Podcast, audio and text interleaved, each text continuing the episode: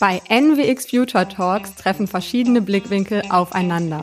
Erhalte starke Impulse von Vordenkerinnen und Vordenkern, die ihre Meinung austauschen und ihren Visionen Ausdruck verleihen. Eins haben alle gemeinsam. Sie träumen von einer besseren Arbeitswelt für alle.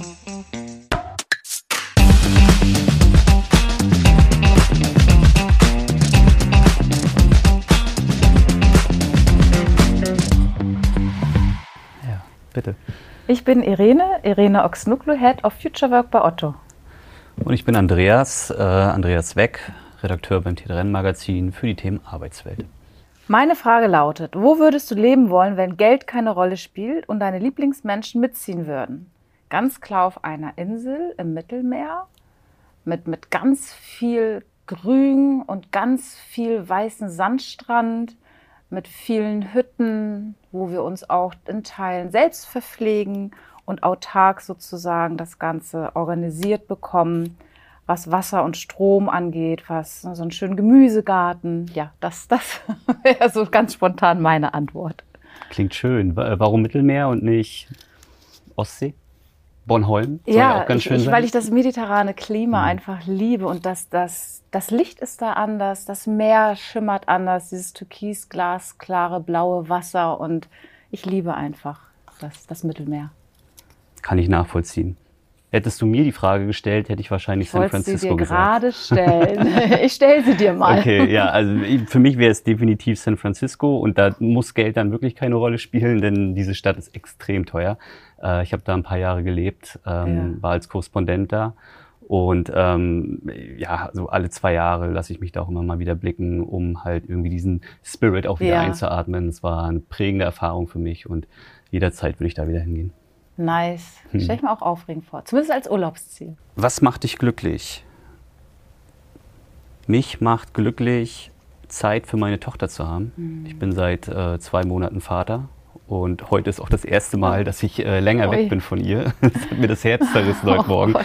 Aber ähm, nein, das ist schon was Tolles. Früher hätte ich gern Zeit gehabt äh, für, für den Job, also mhm. noch mehr Zeit. Ähm, Urlaub war zum Beispiel für mich dann eher sowas, mhm. habe ich genommen, weil ich musste. Ähm, aber nun äh, schätze ich den Urlaub doch auch anders, privat viel mehr. Mhm. Denn eine Tochter zu haben, ist was ganz Tolles. Aber ich, erstmal, ich freue mich mega für dich. Herzlichen Glückwunsch. Und ja, schön, dass ich dann heute aber da sein darf, um deinen ersten Tag ohne Tochter vielleicht ein bisschen positiv zu machen. Absolut, absolut. Besser hätte es nicht sein können. Was macht dich glücklich? Was macht mich glücklich? Es sind viele Dinge, es sind viele kleine Dinge des Lebens, kleine Momente, wo ich einfach umgeben bin von Menschen, die ich liebe, die mich lieben und wir einen gemeinsamen Moment genießen, idealerweise am Strand, am Meer, wie ich ja vorhin schon erwähnte, aber auch ähm, ähm, Dinge, wo, wo ich sehe, dass ich anderen Menschen vielleicht eine Freude bereiten konnte und sie glücklich sind. Das, das, gibt, das schenkt mir auch Glück. Das sind so Dinge, die mich glücklich machen, ja. Verstehe ich. Es ist interessant, dass keiner von uns beiden sagte Geld. Ja. Man liest ja immer ja, wieder in irgendwelchen äh, Pressetexten, äh, dass ähm, die Deutschen ja so unglücklich sind, weil mhm. das Geld nicht da ist. Ja, und dann gibt es auf der anderen Seite, ne, jeder kennt den Spruch, Geld allein macht nicht glücklich. Genau. Und daran glaube ich persönlich fest. Es hilft sicherlich, um Dinge einfacher zu machen. Aber ist es dann wirklich das Glück? Mhm. Eine Geld schöne ist, Frage. Ge Geld, ist für, Geld ist eine äh, Möglichkeit auf Möglichkeiten, ja, sage ich das immer. Ist das, natürlich, natürlich. Was würdet ihr einer Person entgegnen, die sagt, New Work ist ein Synonym für Ausbeutung? Arbeitgeber nutzen es als Vorwand, um Arbeitskräfte dazu zu bringen, mehr zu arbeiten, ohne angemessen dafür entlohnt zu werden. Da gebe ich dir mal den Vortritt. A. Derjenige hat New Work noch nicht verstanden. B. Er scheint ein grundsätzlich misstrauischer Mensch zu sein.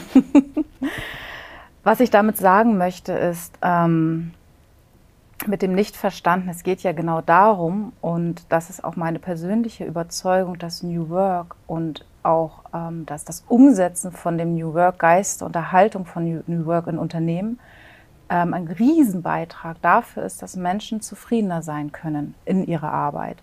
Warum? Weil wir mit New York Rahmenbedingungen ähm, bieten, bilden und umsetzen, die ähm, ein Höchstmaß an Flexibilität anbieten, sodass ähm, der Einzelne die Möglichkeit hat, seine persönliche Lebenssituation mit der, mit, den, mit der Arbeit und den Teamprozessen unter einen Hut zu bringen, zum einen. Und das führt häufig auch zur Zufriedenheit, ne, wenn man beides gut ähm, in Einklang bringt.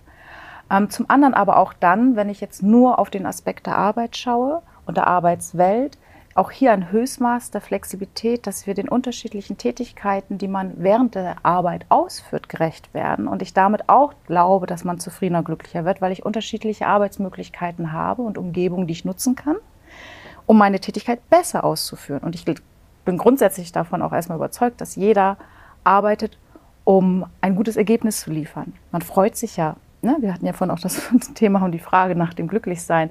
Man freut sich ja, wenn man Lob bekommt oder Anerkennung, Bestätigung bekommt für das, was man Gutes tut und ähm, Arbeitsergebnisse, die gut sind. Und wenn man dafür gelobt wird, dann freut man sich auch und ist glücklich und zufrieden. Und ähm, wir als Arbeitgeber haben eben die Verantwortung, entsprechende Arbeitsumgebungen zur Verfügung zu stellen, die das unterstützen und fördern. Von bis, also ne, von, von Raum bis hin zu, zu digitalen Tools, bis hin zu Kulturthemen. Und deswegen glaube ich, ähm, ist derjenige, der von sich denkt, oder überzeugt ist, dass es ähm, eine Ausbeutungsthema ist, dass der es nicht verstanden mhm. hat und da eben wirklich mit einem grundsätzlichen Misstrauen an das Thema rangeht. Mhm. Ja, und ich würde, glaube ich, der Person sagen, dass das eine das andere gar nicht ersetzen kann. Mhm. Äh, wir leben jetzt aktuell in einem Arbeitnehmermarkt ähm, die Menschen können im Rahmen des Fachkräftemangels super krass aussuchen, mhm. wo sie mhm. arbeiten wollen. Ja. Äh, und Geld ist ein Hygienefaktor. Ähm, das wird auch immer so sein. Also niemand mhm. kann von der Hand im Mund äh, gut leben. Mhm. Ähm, insofern glaube ich, ist ein, ein gesundes Ge äh, Gehaltspotenzial äh, immer auch notwendig. Und New Work ist so ein bisschen ähm, nicht nur die Kirsche auf der, äh, auf der Sahnehaube, mhm. sondern eigentlich im Grunde die Sahnehaube und die Kirsche zusammen. Ähm, das kommt, ne, also Geld ist der Eisbecher mhm. und die Work ist der, die Sahnehaube mit der Kirsche. Äh, und, und, zwar, ähm, weil auch im Rahmen des Fachkräftemangels immer mehr junge Leute mhm. nach genau diesen Arbeitgebern genau. suchen. Ja. Ähm, die kennen das auch nicht anders. Das ist vielleicht anders als äh, Menschen, die Ü60 sind, mhm. die noch in der äh, Nachkriegszeit äh, mhm. aufgewachsen sind mhm. und noch hasseln. Ja. Ne?